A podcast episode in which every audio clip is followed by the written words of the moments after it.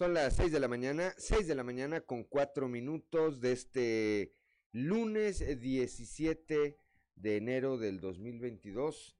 Muy buenos días, esto es Fuerte y Claro, yo soy Juan de León y estamos aquí como todas las mañanas a través de las diferentes frecuencias de Grupo Región para todo el territorio del estado, aquí para el sureste de la entidad a través de la 91.3 de frecuencia modulada, transmitiendo desde el corazón del centro histórico de la capital del estado. Para las regiones centro, centro desierto, carbonífera y cinco manantiales, a través de la 91.1 de FM, ah, transmitiendo desde Monclova, desde la capital del acero.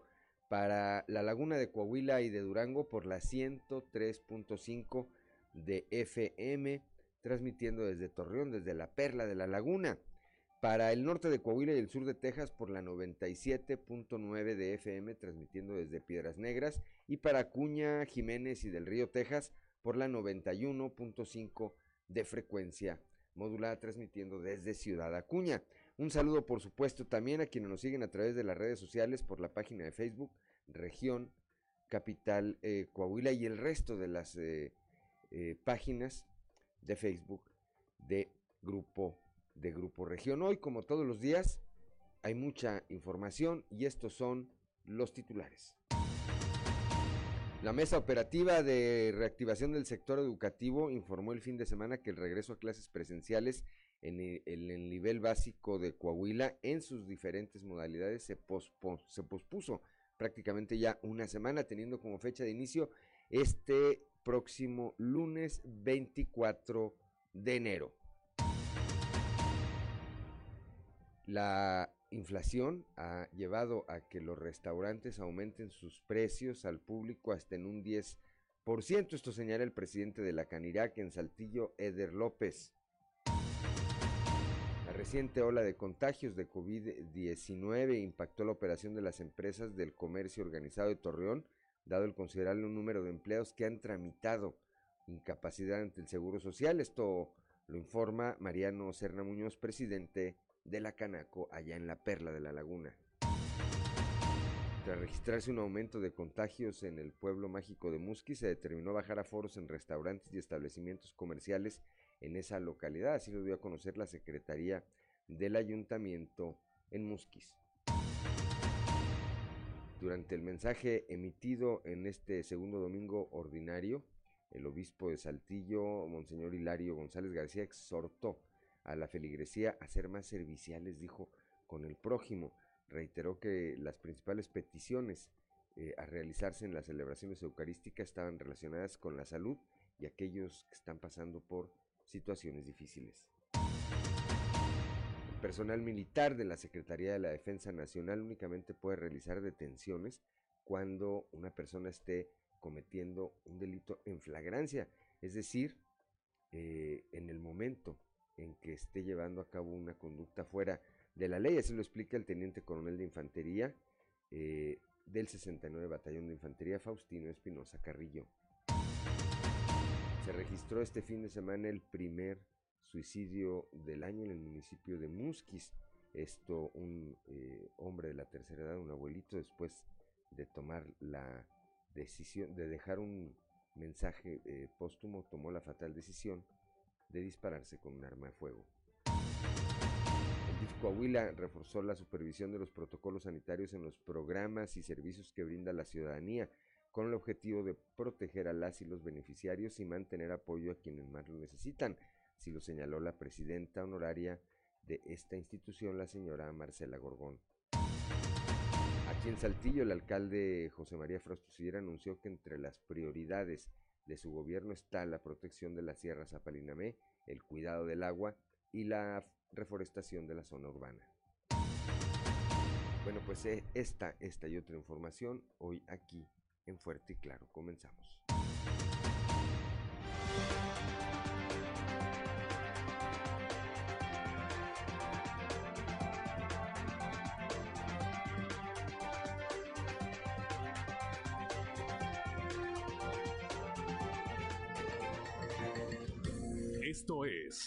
Fuerte y Claro. Transmitiendo para todo Coahuila. Fuerte y claro, las noticias como son. Con Claudio Linda Morán y Juan de León.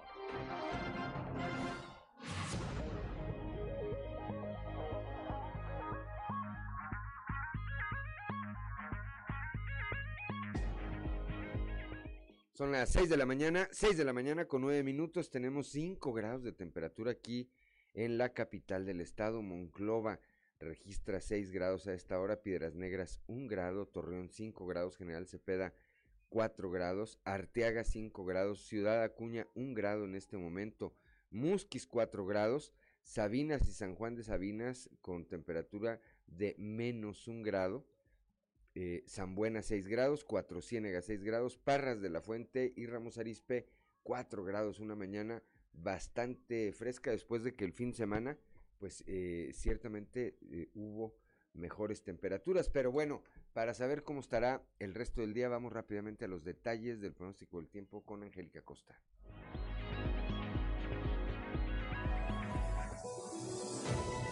El pronóstico del tiempo con Angélica Acosta.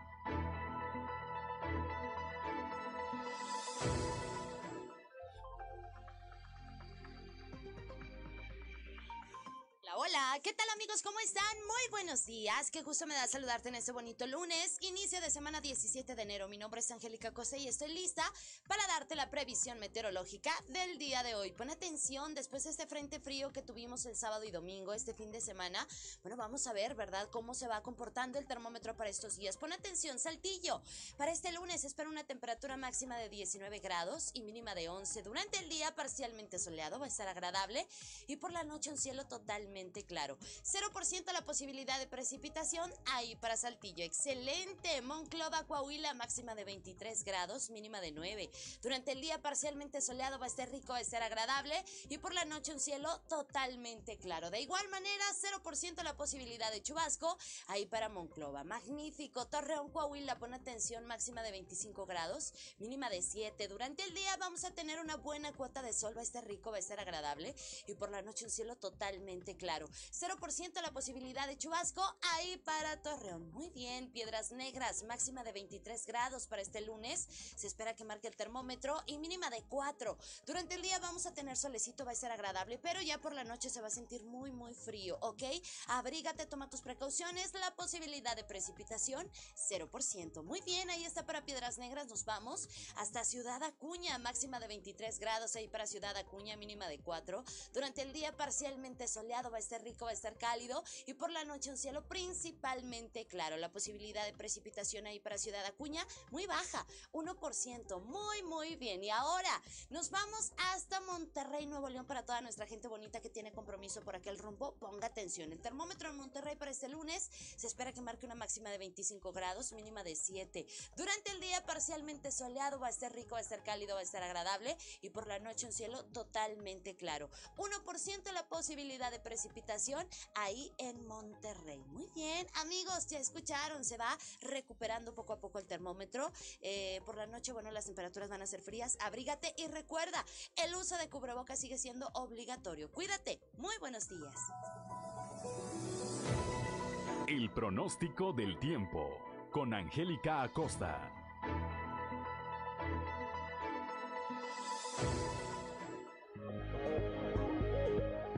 Son las 6 de la mañana, 6 de la mañana con 13 minutos, hora de ir con Ricardo Guzmán a las efemérides del día.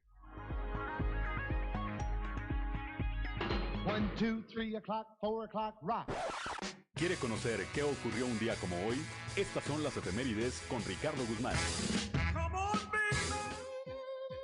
Un día como hoy, pero de 1773, el capitán naval británico James Cook, a bordo de su barco Resolution, cruzó por primera vez en la historia el Círculo Polar Antártico. También, el 17 de enero pero de 1946, el Consejo de Seguridad de la ONU, integrado por 15 miembros, 5 permanentes y 10 electos, se reunió por primera vez. El organismo internacional fue creado con el fin de dar soluciones pacíficas a conflictos entre los países integrantes. Y un día como hoy, pero del 2011, Investigadores de Estados Unidos y Ecuador hallaron un gen en personas con enanismo que podría prevenir enfermedades como el cáncer y la diabetes.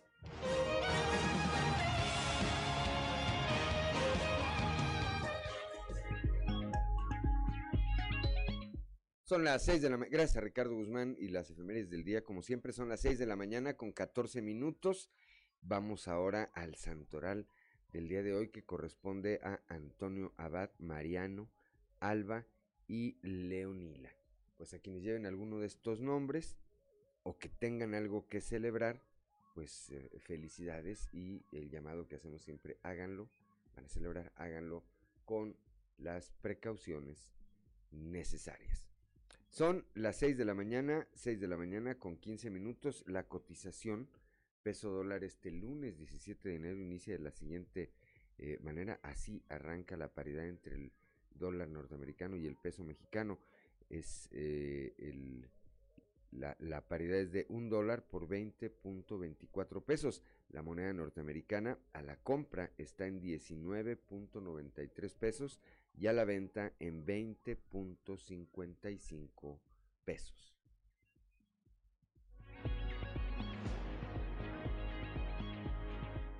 Las 6 de la mañana, 6 de la mañana con eh, 15 minutos, vamos rápidamente a un resumen de la información nacional. En la última semana el aumento de contagios ha sido de, de coronavirus ha sido de 136%, con lo que reporta México, reportó México 19.132 casos de COVID el día de ayer. 75.6 millones de personas se han vacunado ya contra el coronavirus. En Veracruz impondrán multas de hasta 5 salarios mínimos por no usar cubrebocas en el municipio de Orizaba, de Orizaba, perdón, ya que mientras la mayoría de los municipios se concreta en llamados y exhortos a la población a usar cubrebocas y mantenerse a la distancia, en Orizaba, a partir de este fin de semana se hizo obligatorio el uso de cubrebocas en la vía pública. De no hacerlo, la persona será multada con hasta cinco salarios mínimos. Llega a 30% ocupación de camas generales en hospitales. La Secretaría de Salud Federal reportó un incremento en un punto en la ocupación de camas generales eh, la cual es de 30%, en tanto que la ocupación de camas con ventilador es de 17%, porcentaje que se mantiene sin cambio. Los decesos ascienden a 301.410 con los 76 eh, que se reportaron el día de ayer. Los casos activos de COVID-19 son 306.389.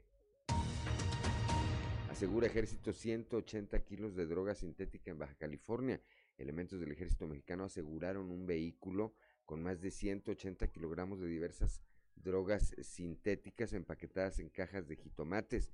En total fueron decomisados 150.6 kilogramos de metanfetamina, 33 eh, kilos de cocaína, 4 4.154 kilos de heroína y 2 kilogramos de fentanilo que junto al vehículo fueron puestos a disposición de las autoridades ministeriales.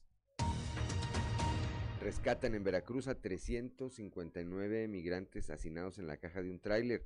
Los eh, indocumentados, en su mayoría centroamericanos, fueron localizados en el remolque de un camión que se desplazaba por el sur de México. Agentes federales de migración hicieron el hallazgo durante una revisión rutinaria en un punto de control en una carretera de Veracruz. Al escuchar voces que provenían de la parte trasera del camión, los agentes pidieron abrir las puertas del remolque y se encontraron con los eh, cientos de migrantes hacinados. En el vehículo viajaban 294 guatemaltecos, 38 nicaragüenses, 15 salvadoreños, 8 hondureños y 4 ecuatorianos. En Puebla, la Comisión Nacional de los Derechos Humanos investiga el hallazgo de un bebé en el basurero de una prisión. Esto luego de que el cuerpo del bebé de tres meses fue encontrado en un contenedor de basura en la prisión San Miguel eh, Puebla, según denunció la organización Reinserta. Esta institución que trabaja en las cárceles mexicanas aseguró que lo que se encontró en los botes de basura fue un bebé de tres meses que fue asesinado al interior del penal cuando ingresó en una visita familiar. Enfrentamientos y ajustes de cuentas en tres entidades dejan 15 personas muertas durante enfrentamientos entre integrantes de corporaciones policíacas y militares contra elementos del crimen organizado o en ajustes de cuentas entre bandas rivales delictivas. 15 personas fallecieron este fin de semana en los estados de Michoacán, Jalisco y Chihuahua. Asimismo, en Ciudad Juárez eh, fueron incendiados una vivienda y tres vehículos más y en uno de los automotores fue localizado el cuerpo calcinado de un hombre en la colonia Libertad. La Secretaría de eh, Marina alerta de mareas altas en Manzanillos y Guatanejo, esto tras el tsunami por el nacimiento de un volcán submarino en el Pacífico. Olas de este tsunami causadas por una gigantesca erupción han puesto en alerta a Chile, Japón y Estados Unidos. En México, el Centro de Alerta de Tsunamis de la Secretaría de Marina pidió precaución a embarcaciones, población y a prestadores de servicios que realizan actividades portuarias en la zona costera por la posible presencia de corrientes fuertes en los puertos nacionales. Hasta aquí la información nacional cuando ya son las 6 de la mañana, 6 de la mañana con 20 minutos. Estamos en fuerte y claro.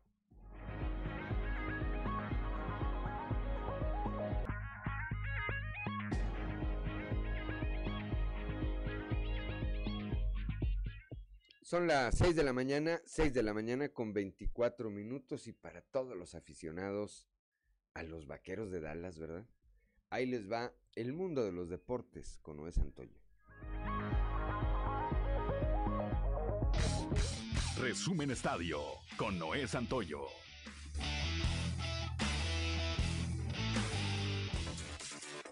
Una carrera de Salón de la Fama terminó con una paliza en Kansas City, en la despedida de Ben Roethlisberger a la NFL. Los Steelers fueron eliminados de los playoffs de forma contundente por marcador de 42 a 21, que no refleja el abrumador dominio de los jefes ejercieron a partir del segundo cuarto, reafirmando por qué han estado en las últimas dos ediciones del Super Bowl. Otro fracaso de los vaqueros, más de un cuarto de siglo, y Dallas continúa sin llegar al Super Bowl porque este domingo, pese a partir como favoritos, fueron eliminados de la postemporada de la NFL en su estadio por los 49 de San Francisco, que pese a perder a su mejor defensivo, Nick Bosa, durante el juego fueron capaces de maniatar a la explosiva ofensiva tejana con marcador final de 23 a 17. Nova Djokovic podría ser excluido de jugar el abierto de Francia según las circunstancias actuales, después de que el ministro de Deportes francés dijera este lunes que no habrá excepción de la nueva ley del certificado de vacunación del país. El tenista número uno de la clasificación mundial Djokovic, que no se ha vacunado de COVID-19, fue expulsado de Australia este domingo, antes del primer torneo de Grand Slam del año, tras perder un proceso judicial para anular la cancelación de su visado. Este pasado sábado los Charros de Jalisco vinieron de atrás en el juego 2 de la serie final de la Liga Mexicana del Pacífico ante los Tomateros de Culiacán y los derrotaron tres carreras por dos, duelo en el que Solano entregó una nueva salida de calidad,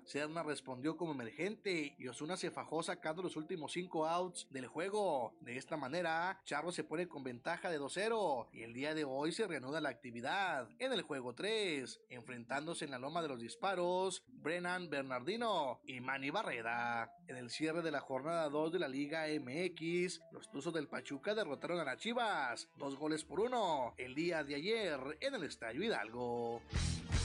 Resumen Estadio con Noé Santoyo.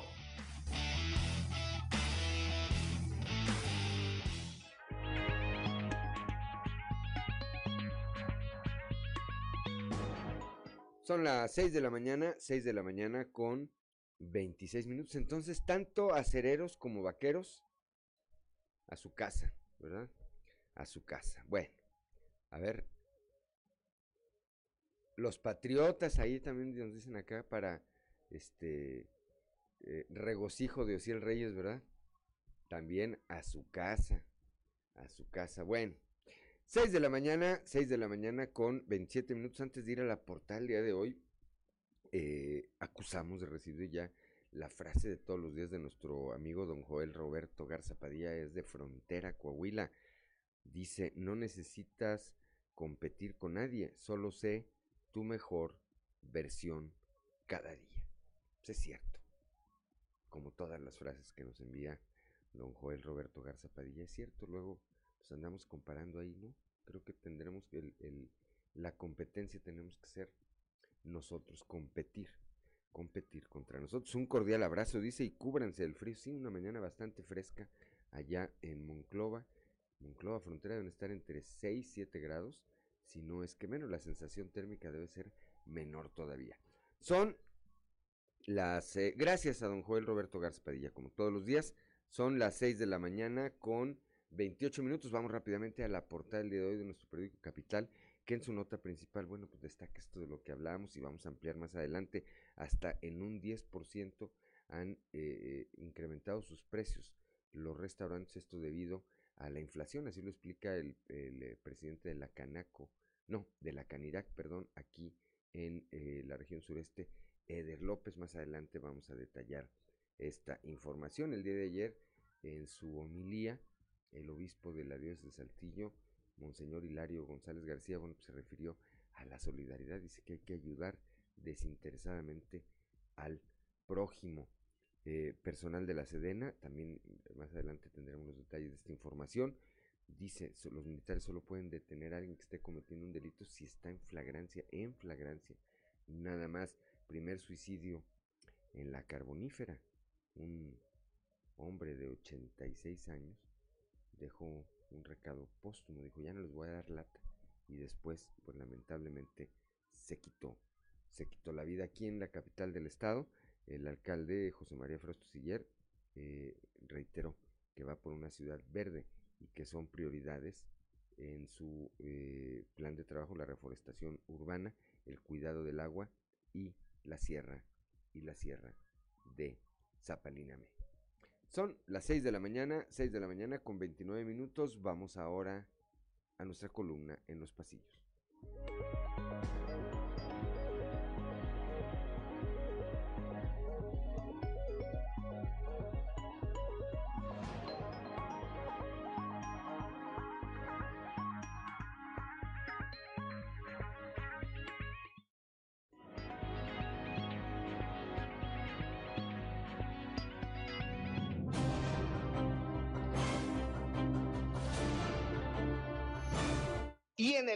De hoy, plan de austeridad, que nos muestra unas enormes manos con el logo de Morena que están exprimiendo al Instituto Nacional Electoral sacándole dinero que cae en una cajita que dice revocación de mandato, mientras una misteriosa voz dice, solo es una sugerencia. Casa Llena tuvo el fin de semana el representante de la Secretaría de Inclusión y Desarrollo Social en la región centro, Carlos Villarreal Pérez quien con motivo de su cumpleaños fue anfitrión de parte de la clase política de la región centro, así como de su jefe y amigo, el hoy titular de la CITS, Manolo Jiménez Salinas. El clonado de este fin de semana en las redes sociales fue el alcalde de Frontera, Roberto Piña, quien, como lo han hecho otros personajes de la clase política del Estado, salió de inmediato a advertir a sus seguidores a no dejarse engañar ni defraudar por quién o quienes desde hace algunas semanas se han dedicado a duplicar perfiles de Facebook y solicitar dinero a través de esa vía. Quien tiene varias semanas ya sin dar señales de vida en los medios es el obispo emérito de Saltillo, don Raúl Vera López. Sus últimas apariciones públicas se dieron junto a un grupo de maestros jubilados hace ya cerca de un par de meses y tras eso desapareció de los reflectores. Quien recibió ya su nombramiento como coordinador de bibliotecas, publicaciones y librerías del Estado fue Gustavo Cantú Castañeda, quien recibió este nuevo encargo de manos del secretario de Educación, Francisco Saracho.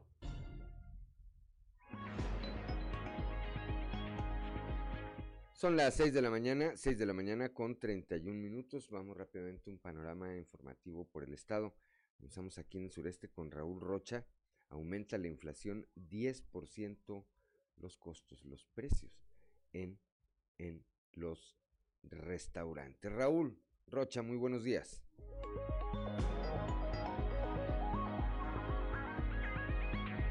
¿Qué tal compañeros? Buenos días. Esta es la información para el día de hoy. Los restaurantes de la ciudad han incrementado hasta el 10% los precios de sus menús que ofrecen a sus clientes derivados de la inflación que existe en el país, dijo el presidente de Caderac Saltillo, Eder López. Agregó que este porcentaje es mayor al que regularmente se da en los precios de los platillos que se da al inicio de cada año.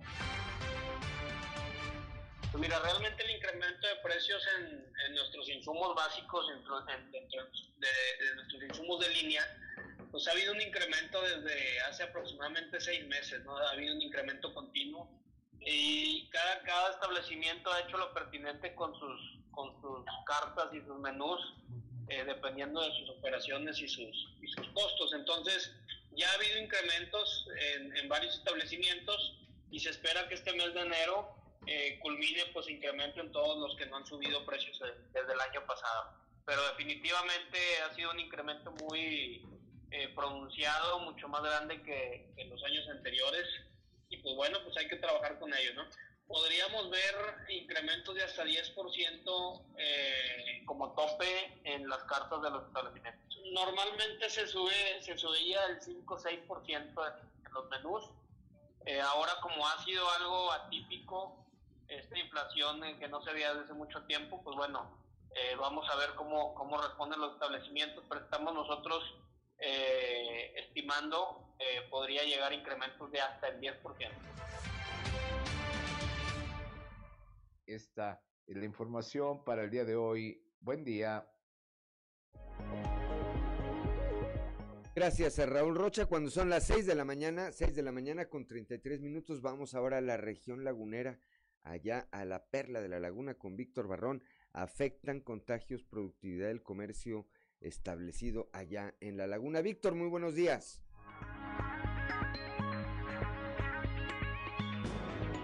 Muy buenos días amigos de Grupo Región. En temas de la comarca lagunera, el presidente de la Cámara de Comercio de Torreón, Mariano Serna Muñoz, se refirió a la manera en la que el alza en contagios por COVID-19 ha afectado la productividad en el sector del comercio organizado aquí en este municipio de Torreón. Señala que ha habido importante nivel de ausentismo y los comercios deben adaptarse a estas condiciones. Vamos a escuchar.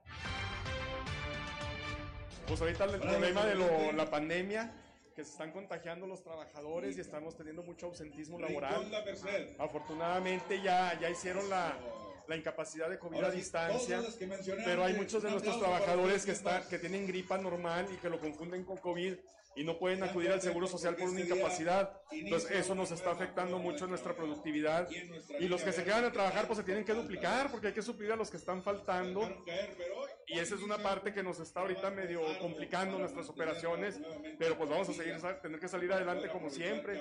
Aparte pues está el aumento de la gasolina, del gas, del salario mínimo, sí, esto lo del COVID, del aumento de las tasas de interés. Entonces todo esto nos está poniendo un nuevo reto que lo tenemos que superar y a seguir trabajando para el beneficio de Torreón pudiera llegar a darse ese caso. Hasta ahorita, afortunadamente, no nos han eh, señalado ningún caso así, pero sí nos han señalado ausentismo y en donde en el comercio pues se, se frena un poco la, la, atención que tenemos a los clientes. Y en las líneas de producción que, es, que están eh, en línea, pues también se frena o se hacen más lentas. Entonces eso sí está, está bajando el ritmo de nuestra economía y esperamos que pase rápido esta cuarta ola para que ya todos estemos otra vez normal. Esto es todo en la información. Desde La Laguna reportó Víctor Barrón. Un saludo a todo Coahuila. 6 de la mañana, 6 de la mañana con 36 minutos. Gracias a Víctor Barrón. Vamos ahora a la región norte, ya con Norma Ramírez. Se presentan dos, los dos primeros binomios entre tuberculosis y COVID-19. Norma, muy buenos días.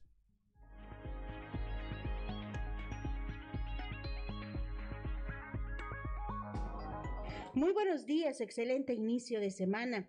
La información desde Piedras Negras es la siguiente. Se presentan los dos primeros binomios entre tuberculosis y COVID-19. Así lo declaró la coordinadora de microbacteriosis de la jurisdicción sanitaria número uno, Minerva Contreras Moreno. Indicó que los síntomas al inicio son muy parecidos, pero con el paso de los días presentan diferencias, ya que la tuberculosis tiene una duración de 15 días. Los detalles los tenemos a continuación. Sí, de hecho incluso se han dado este, binomios entre lo que es COVID con tuberculosis, este, que son dos enfermedades respiratorias, este, nada más que obviamente sí tienen algunas similitudes al inicio, pero ya después de, este, de cierto número de días este, cambia eh, eh, la sintomatología. En el caso de la tuberculosis sabemos que es un proceso un poco más crónico que dura arriba de 15 días. Con la tos, con fiebre, sudoraciones, la persona nota este, baja de peso, obviamente pérdida del apetito. Sí, nos han tocado ya como dos casos, más o menos, que sí se les dio primero la atención como una enfermedad respiratoria, igual ahorita todo lo que sea respiratorio de primera instancia se, se tiene que descartar COVID, este, en segunda instancia influenza o algunas otras enfermedades respiratorias que son de la temporada y después este, pensarse en lo que es tuberculosis, pero sí, sí estamos viendo un ligero incremento en los casos, precisamente eh, pues por la convivencia de los últimos meses, el encierro, este, y bueno, generalmente en casas donde se pierden un poco más lo que son las eh, condiciones o las medidas este, de higiene que se solicitan y es donde se están presentando los casos. Para Fuerte y Claro, desde Piedras Negras, Norma Ramírez. Gracias, gracias a Norma Ramírez. Vamos ahora con Guadalupe Pérez a la región centro. Ya en Monclova hay poca respuesta en examen para ser funcionario electoral. Guadalupe, muy buenos días. Muy buenos días, saludos desde la región centro. Tenemos entrevista con Hilda Ollervides, vocal de capacitación electoral del INE en la oficina distrital 03, en donde nos señala que la semana pasada se cerró la convocatoria de registro para quienes quieran fungir como funcionarios y capacitadores dentro del proceso para la revocación de mandato que se realizará en próximos meses. Este, no, pues en general sí, sí hubo buena respuesta. ¿Cuánta gente se registró, licenciada? Eh, se registraron 232 personas. De esto, este, pues hay personas que a lo mejor no concluyeron su registro, no subieron sus documentos, o se les hizo alguna observación y no atendieron. Pero este, ya el día de ayer fueron los exámenes este, en cinco diferentes sedes aquí en el distrito y presentaron examen 61 personas. De los 200 que se registraron. De los 200 que se registraron, sí, cabe aclarar que este, el programa de integración de mesas directivas, que es el que, eh, digamos, el lineamiento que tenemos nosotros, eh, operativo, eh, hay un esquema de recontratación de quienes fungieron como capacitadores, asistentes electorales y supervisores electorales en el proceso electoral federal 2020-2021. Entonces, de estas personas, este, también, digamos que se tuvieron que registrar en este sistema, pero ellos, vaya, es un proceso de recontratación, no pasan por la convocatoria de examen en Bueno, tal como señala, además de 200 que se habían registrado en la página web, finalmente 61 se presentaron este sábado a los diferentes módulos del INE para el examen de evaluación con el cual se elegirán a aquellos que sean más adecuados para ocupar tales cargos. Saludos desde la región centro para Grupo Región Informa, Guadalupe Pérez. Son las 6 de la, 6 de la mañana, 6 de la mañana con 41 minutos. Estamos en Fuerte y Claro.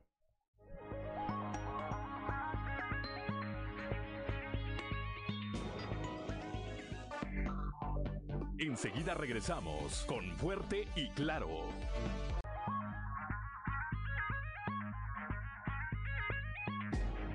Son las 6 de la mañana, 6 de la mañana con 45 minutos. Ya está en la línea telefónica mi compañera Leslie Delgado, que platicó con el teniente coronel Faustino Espinosa Carrillo, quien explica personal militar únicamente puede hacer detenciones en flagrancia. Leslie, muy buenos días.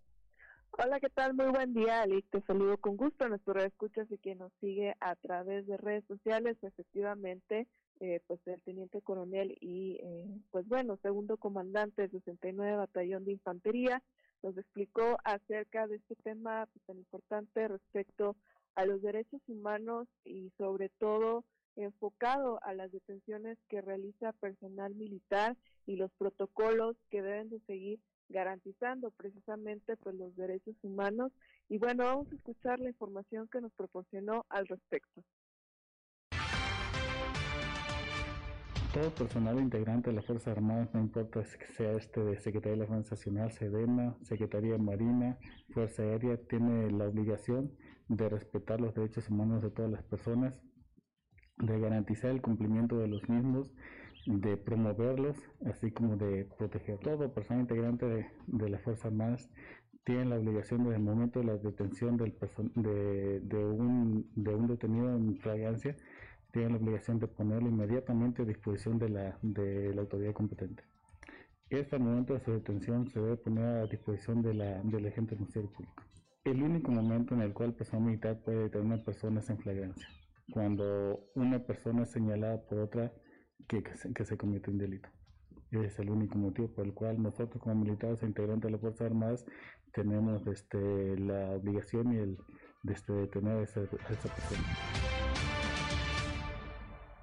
6 de la mañana, 6 de la mañana con 47 minutos, es decir, no tienen las facultades que tiene la policía preventiva, que es de prevenir, o en su caso, la policía investigadora, ¿verdad? Que es eh, quien se encarga de investigar o de eh, hacer una detención en base a una, eh, a una eh, pesquisa, Leslie.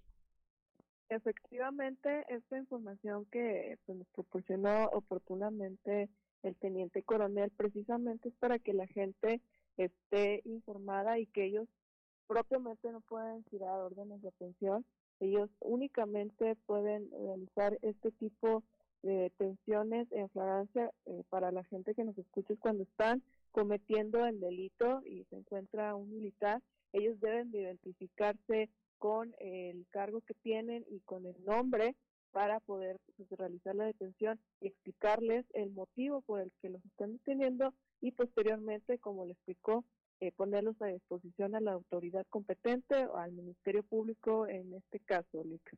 Bueno, pues ahí está eh, muy claro eh, el, eh, el, campo de acción que pueden tener eh, o que tienen las Fuerzas Armadas en términos de lo que ya nos explica. Esto sirve, la población es importante que lo sepa también porque, aunque no son comunes, hay que decirlo, aquí no hay, por lo menos en este momento, no tenemos un antecedente inmediato, eventualmente ante una mala conducta de elementos castrenses, bueno, pues eh, que la gente tenga el contexto de cuál es, cuál es el campo, eh, cuál es el alcance de sus facultades. Gracias Leslie, como siempre, muy buenos días, excelente lunes frío, eh, de nueva cuenta ya se había mejorado un poco y de nueva cuenta hoy, hoy arrancamos con temperaturas, con temperaturas bajas Leslie.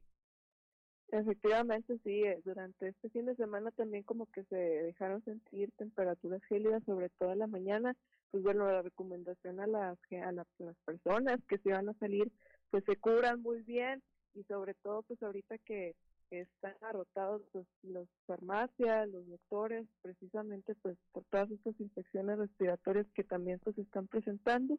Entonces exhortamos a que se cuiden bastante el frío y desearles excelente día y a ti también, excelente lunes. Gracias, igualmente. Buenos días, Leslie. Buen día. 6 de la mañana, 6 de la mañana con 49 minutos. Ahí el reporte de nuestra compañera Leslie Delgado. Y cierto, ahorita pues nadie, digo, de manera normal nadie nos queremos enfermar. Ahorita menos nos queremos enfermar de nada porque eso nos haría acudir de nueva cuenta ante alguna institución médica y pues existe la percepción, cuando menos, de que ahorita sí es fácil contagiarse de COVID-19 en algún lado, pues es precisamente en una institución médica o en uno de estos laboratorios donde están eh, haciendo las pruebas COVID, pero donde uno también acude a hacerse cualquier otro tipo de exámenes. Las filas son interminables, tanto en las instituciones médicas como, repito, en los lugares en donde, en donde se aplican los exámenes para saber si es uno positivo o no a COVID-19. Son las 6 de la mañana con 50 minutos. Vamos a la región eh, carbonífera ya con Moisés Santiago Hernández este fin de semana. Pues lamentablemente se registró el primer suicidio del año. Un hombre de la tercera edad decidió cortar con su vida. Moisés Santiago, muy buenos días. Hola, ¿qué tal Juan? Muy buenos días. Es un placer saludarles desde la región carbonífera. Pues sí, como bien lo comentas, tras dejar un recado póstumo para su familia, una persona de 86 años de edad acabó con su vida este pasado fin de semana en Musquis, convirtiéndose así en el primer suicidio que se realiza en esta localidad o en esta región carbonífera. Incluso algo que decía recado, ya no voy a dar lata, me siento mal, perdónenme, cuídense mucho, hijos, dispense lo que voy a hacer. Algo así decía el recado, según lo que dicen las autoridades. Reconocido como martiniano, por ahí tenemos eh, una entrevista con el agente del Ministerio Público que atendió esta situación, Ricardo Murga. Sí, bueno, lamentablemente tuvimos el conocimiento por, por parte de Seguridad Pública de que se habían reportado una persona que había suicidado. Este, por lo que acudimos, esto fue aproximadamente a las 10.15 de la mañana, este, acudimos ya a checar y bueno, efectivamente sí estaba una persona que aparentemente se había suicidado. Ya llegó servicios periciales y estamos realizando las investigaciones. Ahorita se va a hacer el levantamiento del cuerpo y se va a realizar la necropsia. ¿El nombre de la persona? Martiniano González. Se dice que dejó un recado o una carta. Eh, estamos en eso, estamos investigando. Eh, ¿qué- ¿Quién lo encontró? ¿Sus hijos? Sus hijos fueron, fue encontrado pues, por dos de sus hijos quienes dieron aviso a las autoridades policíacas y a su vez Seguridad Pública nos dio aviso a nosotros. ¿Es el primer suicidio que se registra aquí en, eh, en este año? Sí, es el primer suicidio y bueno, pues la- lamentablemente son situaciones ajenas a hasta de los familiares, ya son decisiones propias. Muy bien, ¿se sabe si la persona tenía alguna depresión o algo parecido? No tenía ninguna enfermedad. De parte de los hijos, eso nos dicen que no tenía ninguna enfermedad, pero bueno, la verdad desconocemos, por eso ahorita se van a hacer la necropsia para saber si también padecía de alguna enfermedad. ¿Qué edad tenía la persona? 86 años. Son las 6 de la mañana, 6 de la mañana con 53 minutos, 86 años. Aparentemente no tenía ninguna enfermedad, pues solamente eh, él, que ya no está en este plano terrenal, o alguna eh, señal en ese recado póstumo eh, para entender qué pudo haberlo llevado a tomar esta eh, decisión, en lo que, como ya señalabas, eh, Moisés se convierte en el primer caso allá en la región carbonífera. Ojalá que fuera el último, Moisés. Sea, eh, el hecho es que el año pasado terminamos con 21 suicidios en la carbonífera, este ya es el primero, y causó conmoción en la sociedad, Juan, porque esta persona era muy conocida, porque incluso todavía a esa edad le gustaba salir a caminar y hacer algún tipo de, de atletismo, era reconocido en Musquis como Tano, así le conocía la gente, y por eso los mismos vecinos y los familiares pues quedaron conmocionados porque no saben en realidad qué fue lo que pasó. Bueno, pues lamentable. Gracias, gracias, eh, eh, eh, eh, como siempre, Moisés Santiago Hernández. Muy buenos días.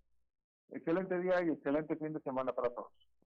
Gracias. Son las 6 de la mañana con 54 minutos. Estoy viendo desde ayer por eh, eh, la tarde. Se emitió una alerta de búsqueda a un menor acá en la región sureste, eh, particularmente en Saltillo, de nombre Uriel Isaí Siller León. Tiene 13 años de edad este niño.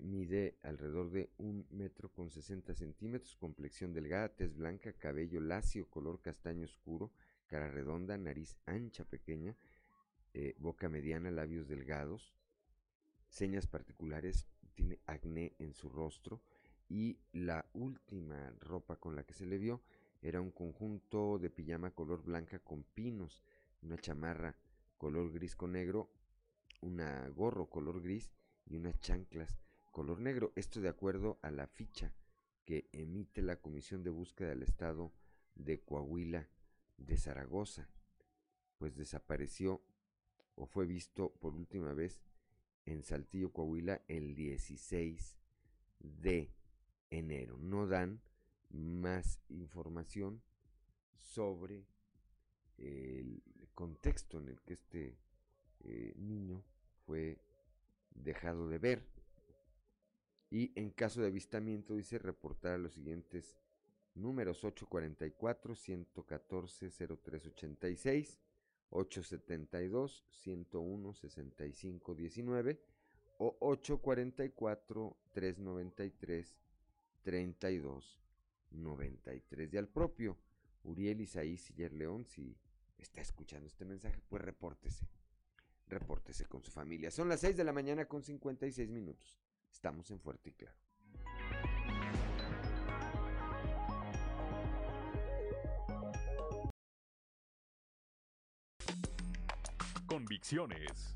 Con Rubén Aguilar.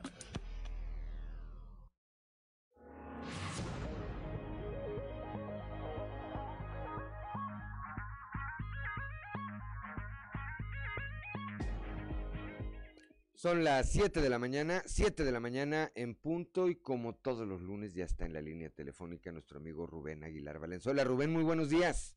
Muy buen día, Juan, buen día que nos escucha. Pues mira, eh, quisiera plantear hoy el tema de la, sociedad civil organizada eh, y el proyecto del presidente en torno a ese tema.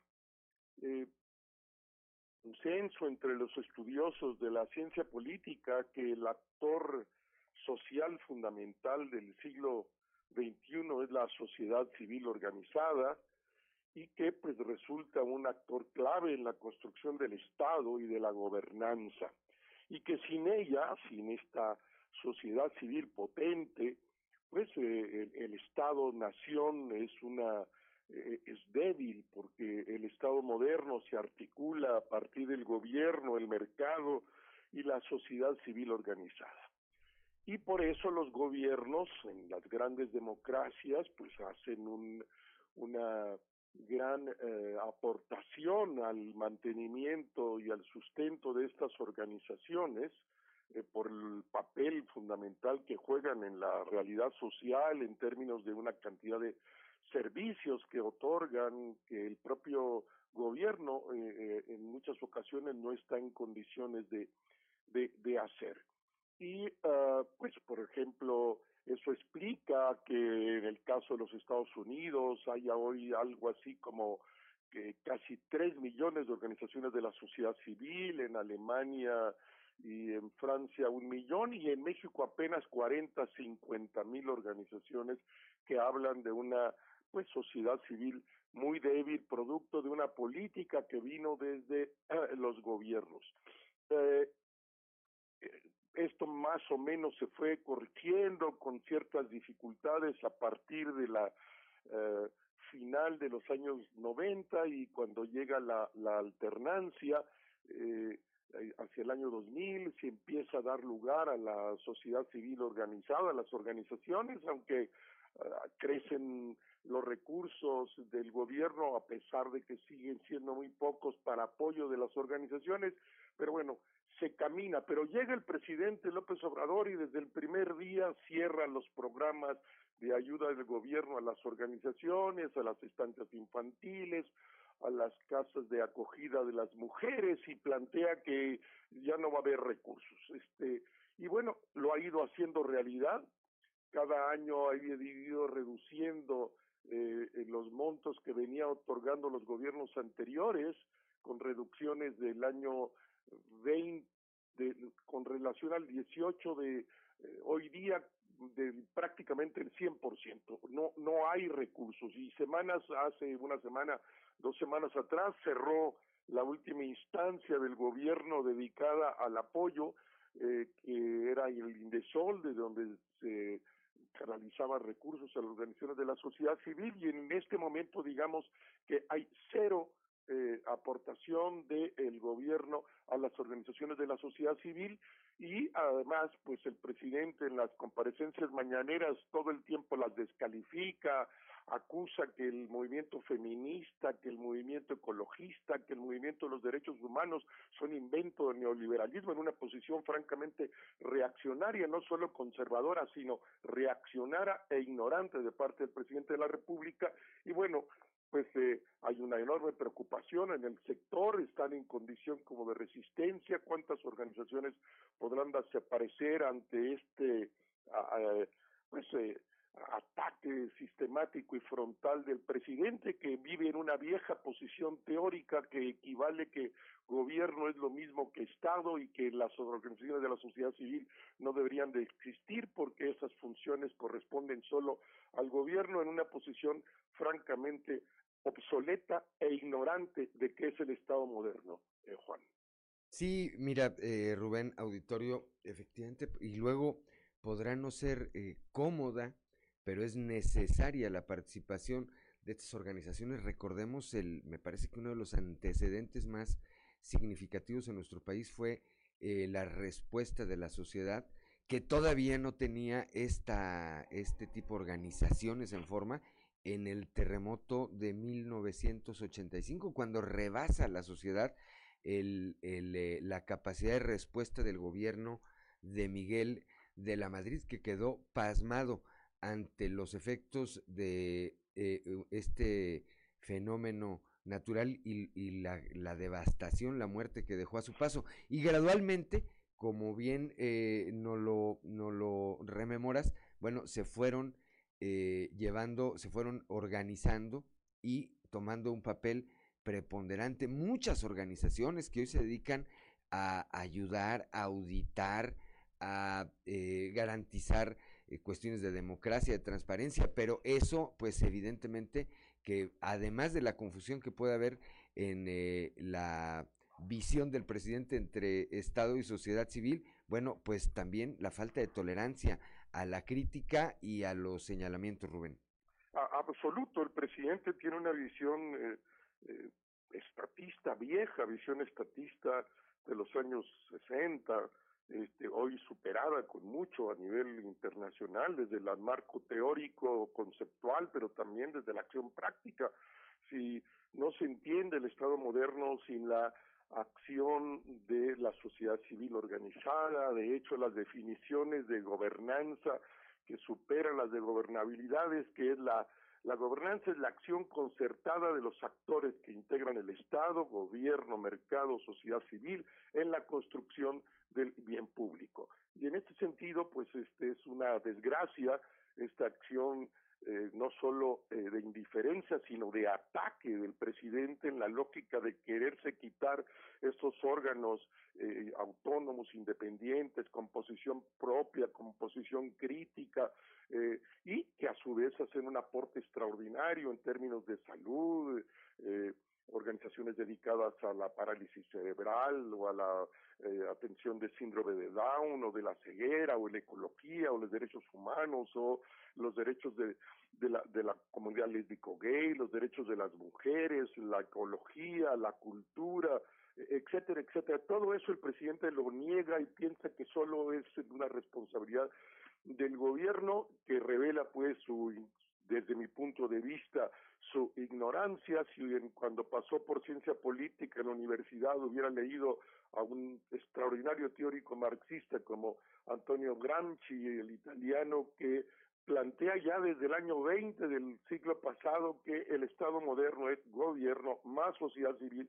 El presidente vive en otro mundo, este, ajeno a lo que ocurre hoy en la teoría política, pero y con las consecuencias brutales que tiene de atentar contra la sociedad civil organizada, pero que en el caso de México pues no va a lograr, no lo va a lograr, ha resistido, va a seguir resistiendo porque la sociedad civil es muy fuerte, porque la ciudadanía por sí misma es muy fuerte y seguramente trascenderá también este intento absurdo este reaccionario del presidente de la República de acabar con la sociedad civil organizada.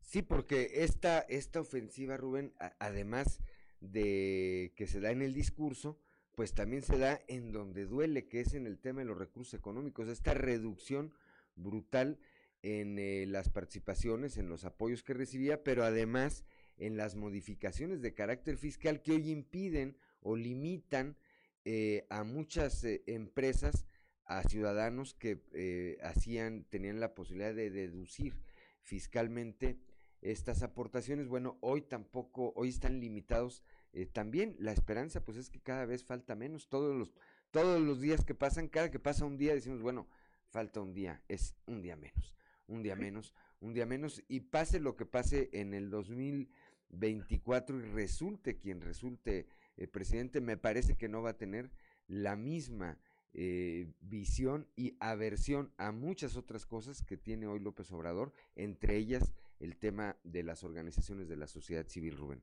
Totalmente de acuerdo contigo, Juan, y de hecho estas, pues, eh, cerco fiscal dificultando los donativos de parte de las de las personas y de las organizaciones, pues se mueve en la lógica de intentar quitar eh, posibilidad de eh, recursos para que las organizaciones se sostengan y habla pues de este y refuerza esta idea del presidente de que quiere ahorcar, acabar con las organizaciones, está haciendo un daño objetivo, algunas habrán de desaparecer, pero eh, si el sector como tal habrá de resistir y continuar a pesar de esta brutal avalancha desde el máximo poder de México en contra de la sociedad civil organizada. Y muy seguramente aquellas que desaparezcan o que eh, se detengan de manera temporal, pasando, pasando el 2024, tendrán que resucitar y tendrán la posibilidad eh, de hacerlo no solamente en términos de las libertades que hay, sino en términos de los apoyos económicos a los que podrían acceder de nueva cuenta. Yo no concibo un país más allá del, del 2024, Rubén, que siga en estas circunstancias. No lo aguantaríamos. Este, coincido contigo, Juan, y esperemos que de veras en 24 la ciudadanía eh, tome decisiones que impliquen poner freno a este tipo de políticas eh, en contra de la sociedad civil organizada, en contra de la ciudadanía y en contra de la acción concertada de los ciudadanos en, junto con el gobierno en la construcción del Estado-Nación. Pues esperemos, esperemos que así sea. Gracias Rubén Aguilar, como siempre, eh, por tus conceptos, por tu plática y bueno, pues platicaremos eh, Dios mediante el próximo lunes. Así lo haremos, Juan. Un, un, abrazo y un abrazo a quien nos escucha. Buen día. Gracias, muy buenos días. Gracias a Rubén Aguilar, como siempre, cuando son las 7 de la mañana, 7 de la mañana con 11 minutos el día de ayer, como todos los domingos, pues hubo eh, misa, ¿verdad? Encabezada por el obispo de la diócesis, Monseñor Hilario González García. Ahí estuvo nuestra compañera Leslie, Leslie Delgado. Ahí el obispo bueno, pues se refirió a esta situación de, hizo este llamado a ser más serviciales con el prójimo. Escuchemos.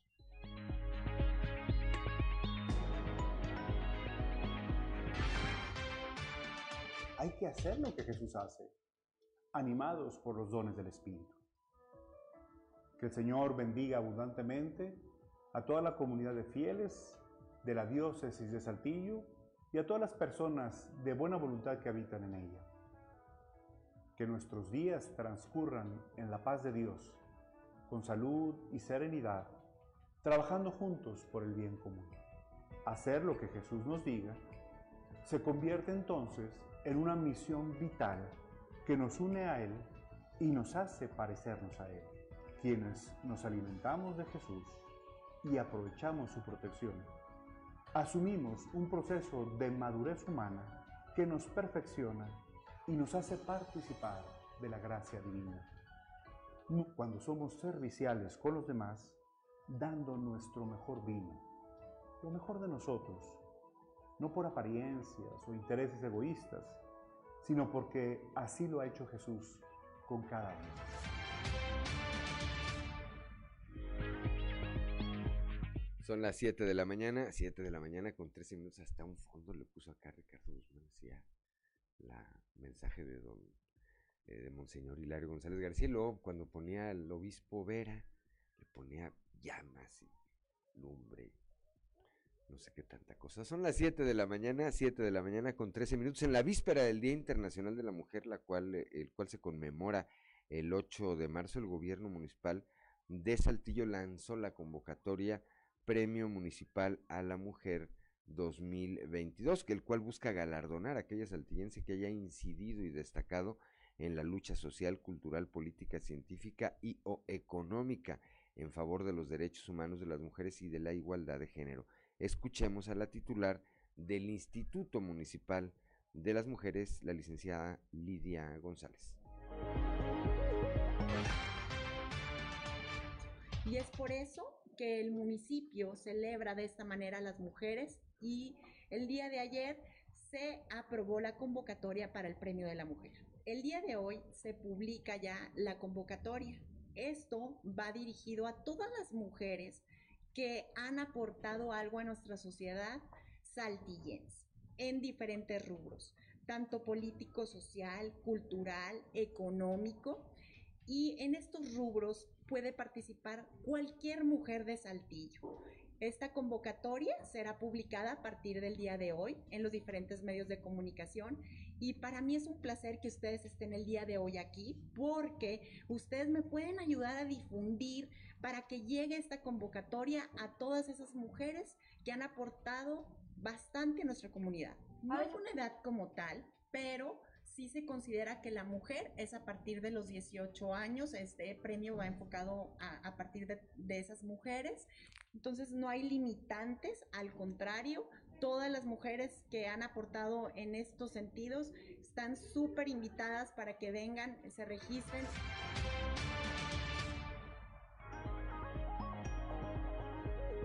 Son las 7 de la mañana, 7 de la mañana con 15 minutos allá en la región carbonífera el fin de semana la administración municipal pues sorprendió a propios y extraños porque lanzó eh, un eh, anuncio a través de la Secretaría de Ayuntamiento en donde se determinó bajar a foros en restaurantes y establecimientos comerciales. Muchos otros giros como bares y cantinas los cerró, digo que cerrados totalmente.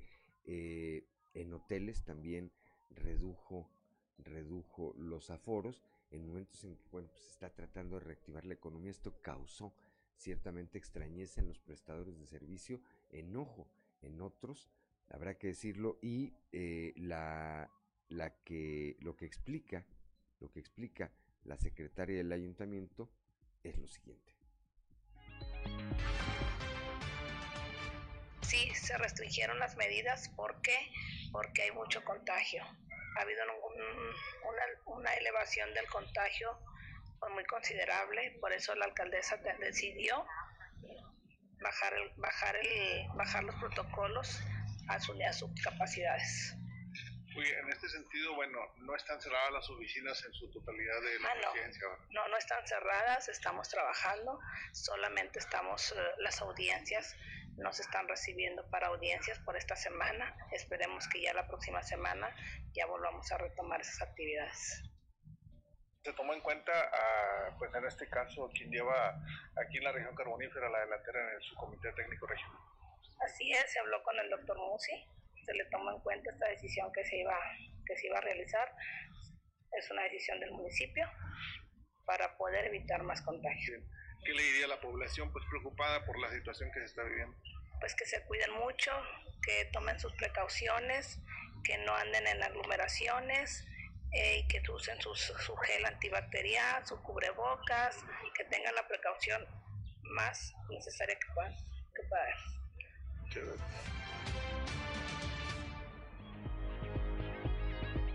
Son las 7 de la mañana, 7 de la mañana con 17 minutos. Pues fue una acción del eh, municipio, tiene esa facultad, tiene esa autonomía.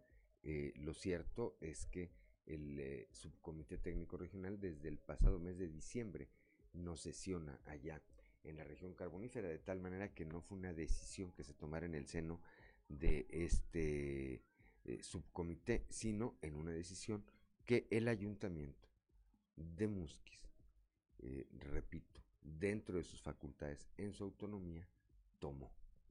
Informó al representante, que en este caso es el jefe de la jurisdicción sanitaria. 7 de la mañana, 7 de la mañana con 18 minutos. Allá mismo en la carbonífera, maestros esperan que el gobierno federal agilice la vacunación para menores de edad. Esto después de haber cubierto con el reactivo a los docentes y a una gran parte de la población en general. Escuchemos a la subdirectora de Servicios Educativos para San Juan de Sabinas y Musquis, Nélida Santos Galván.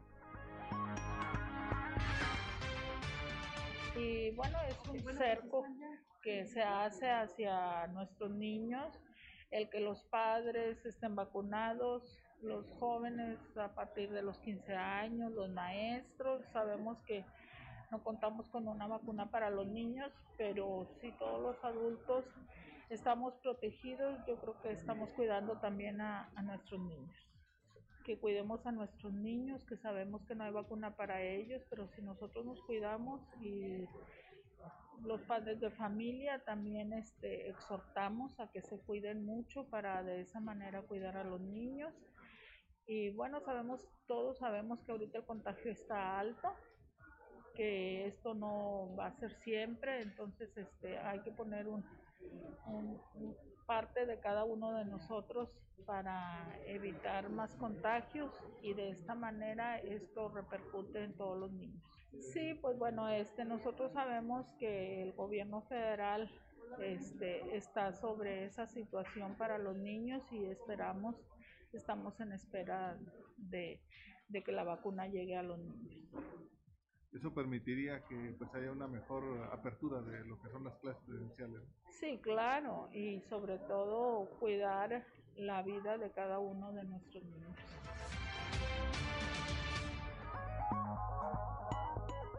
Ya son las 7 de la mañana, 7 de la mañana con 20 minutos. Yo soy Juan de León y estamos aquí en Fuerte y Claro.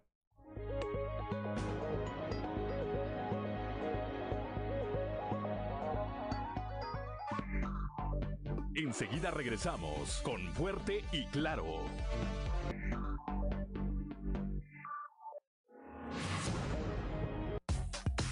Trizas y trazos con Antonio Zamora.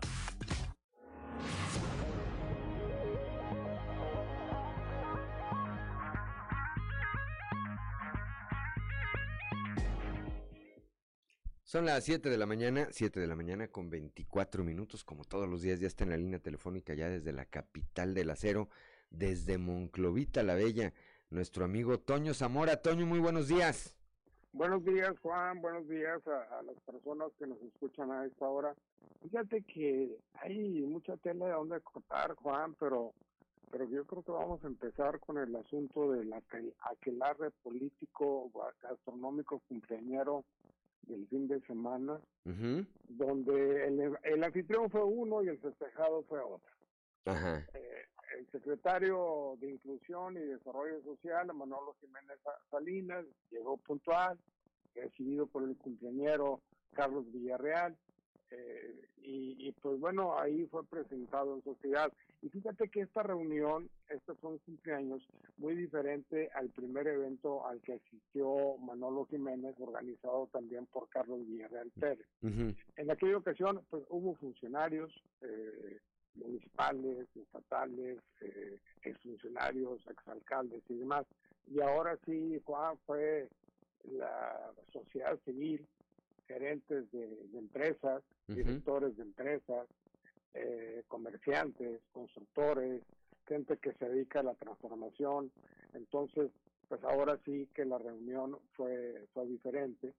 Y, y pues bueno, yo creo que, que Carlos Villarreal no, no, no ha desaprovechado su estancia en la iniciativa privada para hacer cuates, para hacer amigos e invitarlos a, a reuniones como este tipo, como lo ocurrido este fin de semana.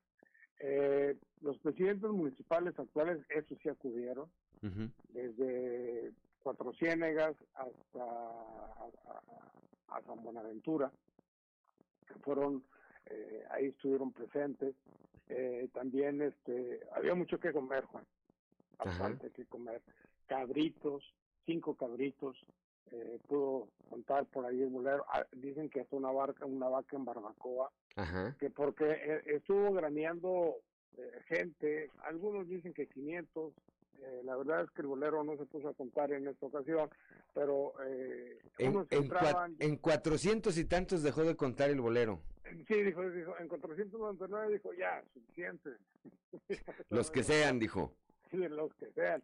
Pero sí había un buen montón de gente, ¿no? Entraban y salían, el, el, la fiesta empezó a las 4 de la tarde, Manolo Jiménez Salinas, pues este, llegó a las, a las 5, se retiró a las 7, pero yo creo que se cumplió con el objetivo, ¿no? ¿Cuál era, era este objetivo? Pues que lo conocieran eh, pues, gente pues, de la iniciativa privada, como sucedió eh, este fin de semana, en un terreno que está ubicado por un balneario que se llama Sofrimar, aquí a la salida de, a, la salida de estancia, ¿no? Entonces, este, yo, yo recordé, Juan, los tiempos de Enrique Martínez, Uh -huh. cuando Enrique Martínez quería ser candidato, ¿te acuerdas? Sí. Sí, pues eh, había muchos eventos de este tipo, ¿no? Cumpleaños, bautizos, bodas, divorcios, a todo, a todo iba Enrique. Entonces, pues parece que regresamos a, a, a ese, pues, no a ese tiempo, para al, tipo de, de, eventos como los que se organizaron el pasado, Juan. Sí, pero son otros públicos. Al final del día me parece que eh, eh, me parece interesante que se que pueda ver o que haya tenido la oportunidad de convivir con otros públicos, no necesariamente o solamente con eh, la clase política, como ya citabas, con funcionarios, con exfuncionarios, con buscachambas, también hay que decirlo, pues así es de claro, este, sino que tenga oportunidad por el tipo de relaciones, como también ya lo apuntabas, que tiene Carlos Villarreal y que ha forjado en los últimos años en el sector privado, pues eh, la posibilidad de ver, de ver eh, a otro, a otro tipo de público platicar, porque pues eh, lo que aparentemente se, se ve que se viene, pues no va a ser fácil, Toño. Sí, definitivamente no va a ser una elección difícil, una elección este, pues muy dura, y yo creo que sí se necesita el consenso de todos. Por ejemplo, alguien, alguien comentaba ayer, dice, no, pues, eh, estaban dos, dos, dos personas, ahí, bueno, muchas personas, pero estas dos personas que platicaban sobre eh, la fiesta, sobre la, comida, y como no, pues para que vean nada más la, cómo tiene Manolo, este, eh, pues aquí la gente, ¿no? también Carlos Villarreal, también estaban por ahí, por ejemplo, el coordinador general de comunicación e imagen institucional del gobierno del Estado, este, Guti, estuvo Fernando Simón Gutiérrez Pérez, estuvo Luis Gursa Haidar, administrador general de, recaudación. Y fíjate que de los funcionarios públicos, nada más ellos dos, no había más. El resto, bueno, alcaldes, como citabas, pues ahí, veíamos al alcalde de San Buena, a Beto Villarreal de Cuatro Ciénegas, ¿verdad? Este, Ahí, a, ver si no se comienzan a quejar los que no invitaron. no lo dudes.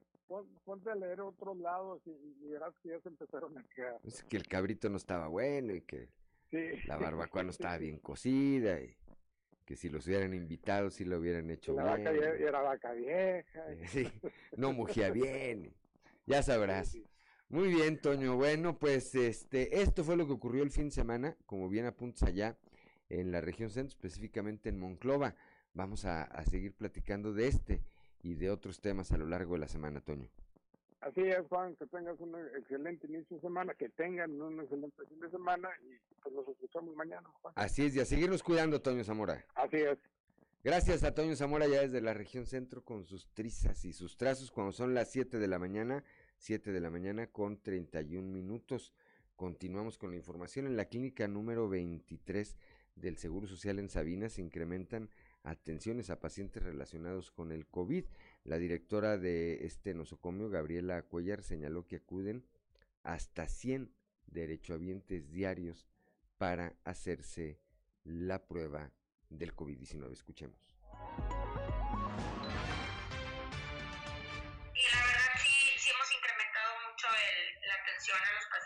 son sospechosos a COVID. Este, la fila, bueno, pues sí, sí este, también ha aumentado. Tratamos de dar la atención lo más pronto que se puede, de hacer estrategias de cambiarlas y mejorar para que todo esto funcione de manera correcta, que el derechohabiente no haga tanta fila, no espere tanto, pero a veces también no esté en nuestras manos porque pues esto se ha duplicado, cuatriplicado, ¿verdad? Y pues no, no nos permite que la gente pase tan rápido como se debe. Aproximadamente 100 muestreos, aproximadamente. Claro, porque pues tenemos muchos trabajadores, muchos de los pacientes que vienen y que se muestrean, ¿verdad? Pues eh, obvio que se tiene que dar incapacidad y pues también aumenta la incapacidad. Eh, de, hasta las empresas eh, están mandando a sus trabajadores para que acudan al instituto ¿Por qué? Porque entre menos tengan gente enferma ahí, menos se les contagia. Somos una unidad de medicina familiar este, que nos encargamos de atender a los derechohabientes, eh, no nada más en cuestión de, pues, consulta, también tenemos departamento de medicina preventiva, laboratorio, rayos X.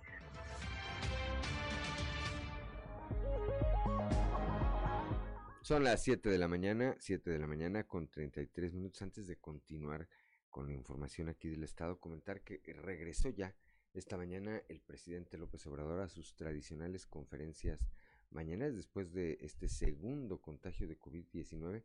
Bueno, hoy, hoy mismo ya el presidente está encabezando esta eh, conferencia de prensa mañanera, lo que habla pues de que estaría prácticamente recuperado de este segundo contagio y, qué bueno que está recuperado el presidente y qué bueno que está ya desarrollando sus labores. Repito, podremos o no estar de acuerdo con él, pero lo que no puede pasar es que el presidente, es que al presidente eh, le ocurra, le ocurra algo en su salud. 7 de la mañana, 7 de la mañana con 33 minutos. La variante Omicron es más contagiosa, pero no tan agresiva debido a su composición eh, con la característica de adherirse a las vías respiratorias superiores y se acentúan los síntomas en esa zona. Esto lo señala el jefe de la jurisdicción sanitaria número uno, Iván Alejandro Moscoso González. Pero también eh, por la composición de la propia variante, eh, que no es tan, tan, tan agresiva, tiene características que la hacen más eh, propiamente más, más transmisible, sin embargo, se adhiere muy fácilmente a las vías respiratorias superiores y ahí es donde inicia su replicación viral y ahí es donde eh, se acentúan eh, principalmente los síntomas que estamos viendo en, en, estas fechas. A diferencia de la variante Delta y las otras que habían estado circulando en nuestro territorio, en donde prácticamente tenía afinidad para otro tipo de receptores ubicados en vías respiratorias inferiores, llegaban directamente a esos lugares en combinación con una nula inmunidad por, por, no, por no haber vacuna todavía, pues hacía un, un, importante estrago en, en, todo el sistema eh, biológico de, de la persona.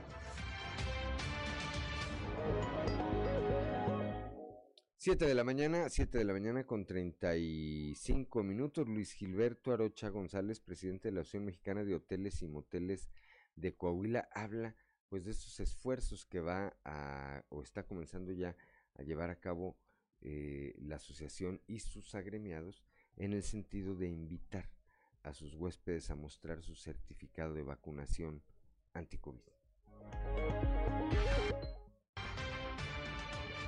¿Cuál sería el llamado al Secretario de Bienestar? Porque todavía hay mucha gente que está batallando para eh, sacar el certificado de vacunación, porque el sistema no les arroja incluso la segunda dosis, o también eh, hay personas que eh, pues no tienen este acceso a poder bueno, la, la, la verdad te voy a ser sincero, yo soy una persona, no he podido sacar mi, porque se equivocaron en una numeración o X, pues hay que insistir, mano, la verdad es que ¿qué puedo decirle a, cualquier secretaría de este gobierno actual?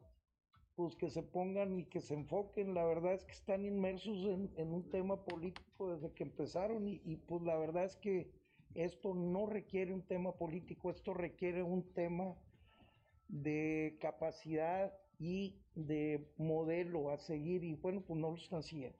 Y bueno, nosotros lo pedimos y empezamos desde el día de hoy, de hoy mandamos circulares a todas nuestras unidades y vamos a acompañar en esa, en esa estrategia de gobierno a nuestro gobernador, claro que sí.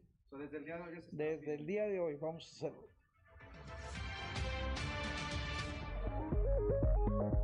Son las 7 de la mañana, 7 de la mañana con 37 minutos. El DIF Coahuila reforzó la supervisión de los protocolos sanitarios en los programas y servicios que brinda a la ciudadanía con el objetivo de proteger a las y los beneficiarios y mantener el apoyo a quienes más lo necesitan. Así lo señaló la presidenta honoraria de esta institución, la señora Marcela Gorgón, quien eh, dijo además estamos trabajando en todas las regiones para garantizar el cumplimiento en las medidas sanitarias, haciendo énfasis en programas como los centros comunitarios, y comedores de las personas adultos eh, mayores, UNEDIF, empacadores voluntarios y en centros como la Casa Cuna, el Albergue Varonil y la Casa Rosa. Detalló además que parte de estas medidas priorizan el uso obligatorio del cubrebocas, la, la sanitización de espacios y la sana distancia, así como la aplicación de las disposiciones emitidas en cada uno de los subcomités regionales COVID-19, prevenir la propagación de contagios eh, señaló es una tarea compartida nosotros estamos haciendo lo que nos toca para brindar con seguridad nuestros servicios y no detener la operación de ninguno de nuestros programas, se recalcó. Son las 7 de la mañana, 7 de la mañana con 38 minutos. Aquí en Saltillo, el alcalde José María Frostro Siller anunció que entre las prioridades de su gobierno está la protección de la Sierra Zapalinamé, el cuidado del agua y la reforestación de la zona urbana. Así lo establece uno de sus cinco ejes estratégicos de trabajo, Ciudad Verde. Vamos a continuar, dijo el alcalde, con la protección del cañón de San Lorenzo y de toda la Sierra de Zapalinamé, así como de la flora y de la fauna de la región. Una ciudad verde solo es posible en un entorno donde se cuidan los recursos naturales y se administra bien el agua, señaló. Recordó además que su administración al frente del gobierno municipal perfila cinco ejes estratégicos de trabajo, desarrollo participativo e incluyente, ciudad inteligente y de calidad, ciudad verde. Competimos para ganar el futuro y buen gobierno y seguridad pública. Los ejes de trabajo, subrayó el alcalde, articulan esfuerzos unidos entre las distintas instancias de gobierno y la sociedad y es, y en el, y es el sentido amplio del lema de la administración Saltillo nos une, así dice el eslogan de la actual administración. Finalmente sostuvo que van en una coordinación estrecha con el gobierno estatal para sumarse a las distintas acciones que en materia de medio ambiente se desarrollan desde la administración que encabeza Miguel Ángel Riquelme Solís. Ya son las 7 de la mañana, 7 de la mañana con 40 minutos. Estamos en Fuerte y Claro.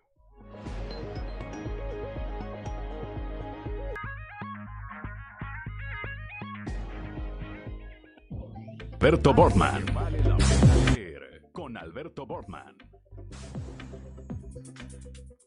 Excelente jornada, estimado amigo Juan de León y amigo Radio Escuchas. Mil gracias por su sintonía. Esta semana, en algo que vale la pena leer, vamos a platicar de la erudición de Humberto Eco. Y es que, al mismo tiempo que el conocimiento se hace cada vez más especializado, en esta época rara vez encontramos personas capaces de dominar múltiples disciplinas.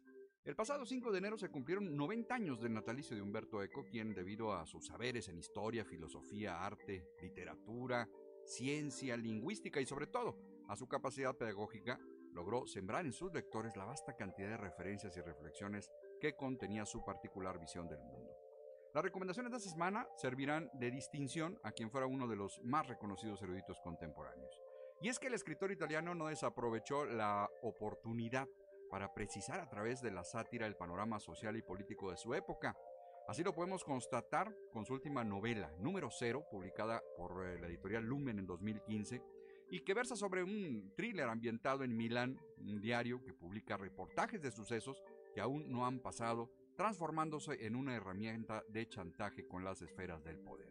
Quienes disfrutan de las tramas de misterio, dotadas de teorías de conspiración, sin duda encontrarán regocijo al leer El péndulo de Foucault, un relato de 1988 acerca de las consecuencias de un plan concretado por tres intelectuales que aprovechando sus conocimientos en ocultismo crean un tratado esotérico que involucra la historia de los templarios, los eh, masones, rosacruces y saberes místicos como la nigromancia, alquimia y cabalística.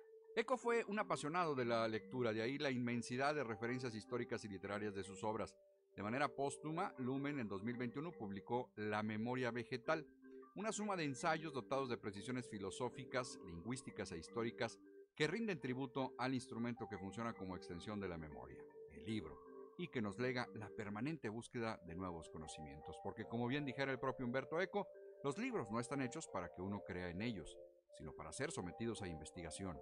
Cuando consideramos un libro, no debemos preguntarnos qué dice, sino qué significa. Todas lecturas por demás interesantes de el maestro Humberto Eco a 90 años de su natalicio este pasado 5 de enero. Amigos lectores, mil gracias por su atención y nos escuchamos la próxima ocasión cuando de nueva cuenta tengamos lista la recomendación de algo que vale la pena leer. Excelente semana desea su amigo Alberto Borman y recuerden que en estos tiempos de monopolio digital y tecnológico, leer un libro es hacer revolución.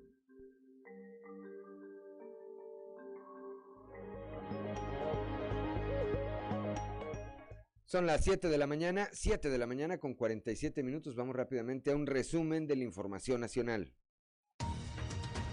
Reporta México 19.132 nuevos casos de COVID-19. Hay 75.6 millones de mexicanos vacunados. En la última semana el aumento de contagios ha sido del 136% y la mayoría de los casos se han presentado en los grupos de 18 a 29 años, seguido del grupo de 30 a 39 y de 40 a 49 años. En Veracruz impondrán multas de hasta cinco salarios mínimos por no usar el cubrebocas.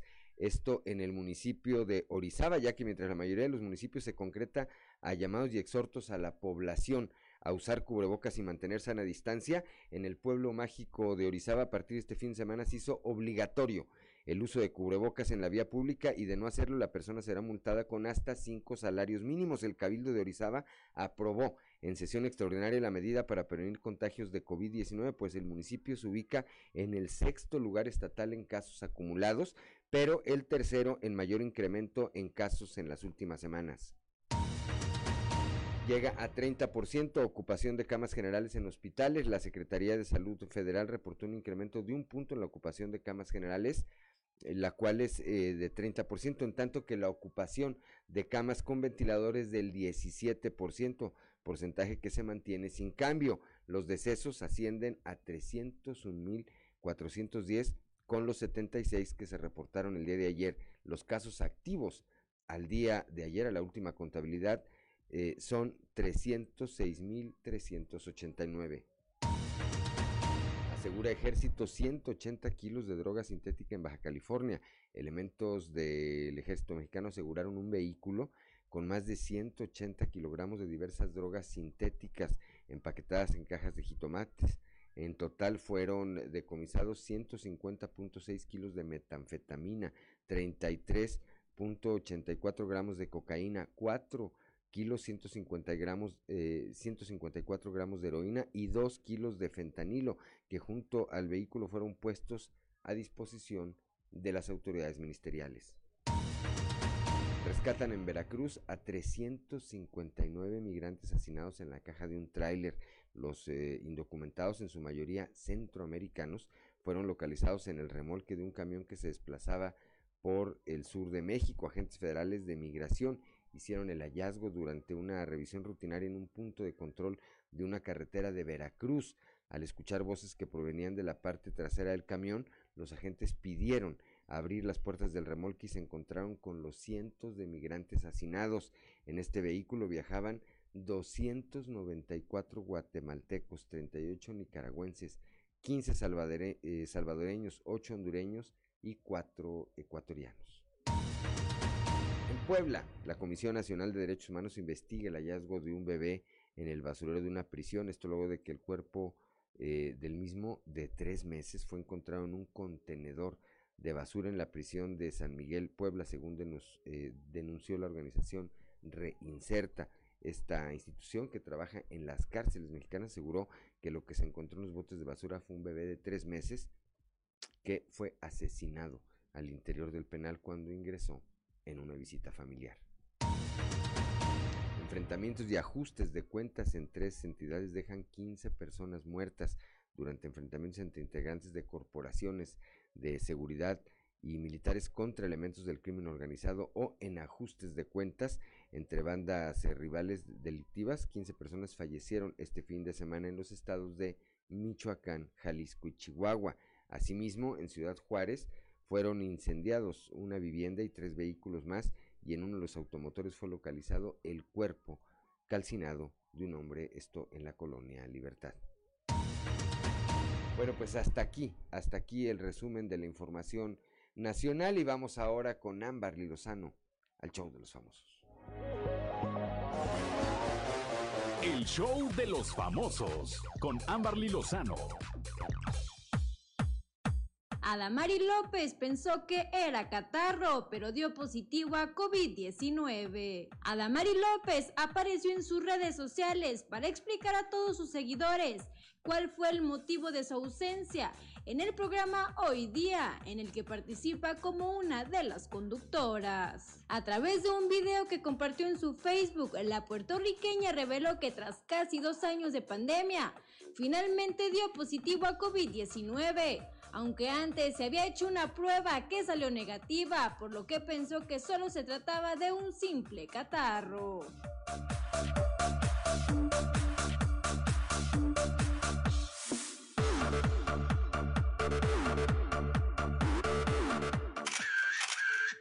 De la Torre abandona hoy tras dar positivo a COVID-19. Arad de la Torre abandonó el programa de televisión hoy antes de que concluyera la transmisión del pasado jueves porque su esposa Susi Lu le informó que había dado positivo a COVID-19 y que él también podría estar contagiado del coronavirus. El actor y presentador del espacio de entretenimiento de Televisa dijo que comunicó la noticia a la productora Andrea Rodríguez y que ella le sugirió irse de inmediato para practicarse la prueba de antígenos, por lo que él salió a toda velocidad y sin despedirse de nadie.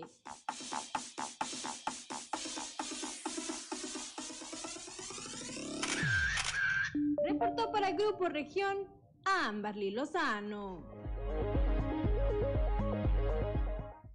Son las 7 de la mañana, 7 de la mañana con 53 minutos. Gracias a Amberly Lozano y el show de los famosos. Y bueno, prácticamente con esto concluimos el espacio informativo del día de hoy, de este lunes 17 eh, de enero. Gracias, gracias por el favor de su atención. Lo esperamos el día de mañana a partir de las 6 y hasta las 8 de la mañana aquí, aquí en Fuerte y Claro. Por lo pronto no se vaya, quédese con los espacios informativos locales en las distintas regiones de nuestro estado. Este, estos espacios informativos de región informa allá en Piedras Negras por la 97.9 de FM con Norma Ramírez, por la 91.5 allá desde Ciudad Acuña con Ricardo Ramírez Guevara por la 103.5 de frecuencia modulada para la laguna de Coahuila y de Durango con Sergio Peinbert, por la 91.1 eh, para las regiones centro, centro desierto, carbonífera y cinco manantiales. En un momento más, Rebeca Hernández y Joel Barrera, Joel Barrera y Rebeca Hernández desde Monclova, desde la capital del acero. Y acá, por la, para el sureste de nuestro estado, a través de la señal de la 91.3 de frecuencia modulada, en un momento más, regresa su servidor Juan de León. Por lo pronto, les recuerdo que eh, Fuerte y Claro es un espacio informativo de Grupo Región bajo la dirección general de David Aguillón Rosales. Yo soy Juan de León y le deseo que tenga usted el mejor de los inicios de semana.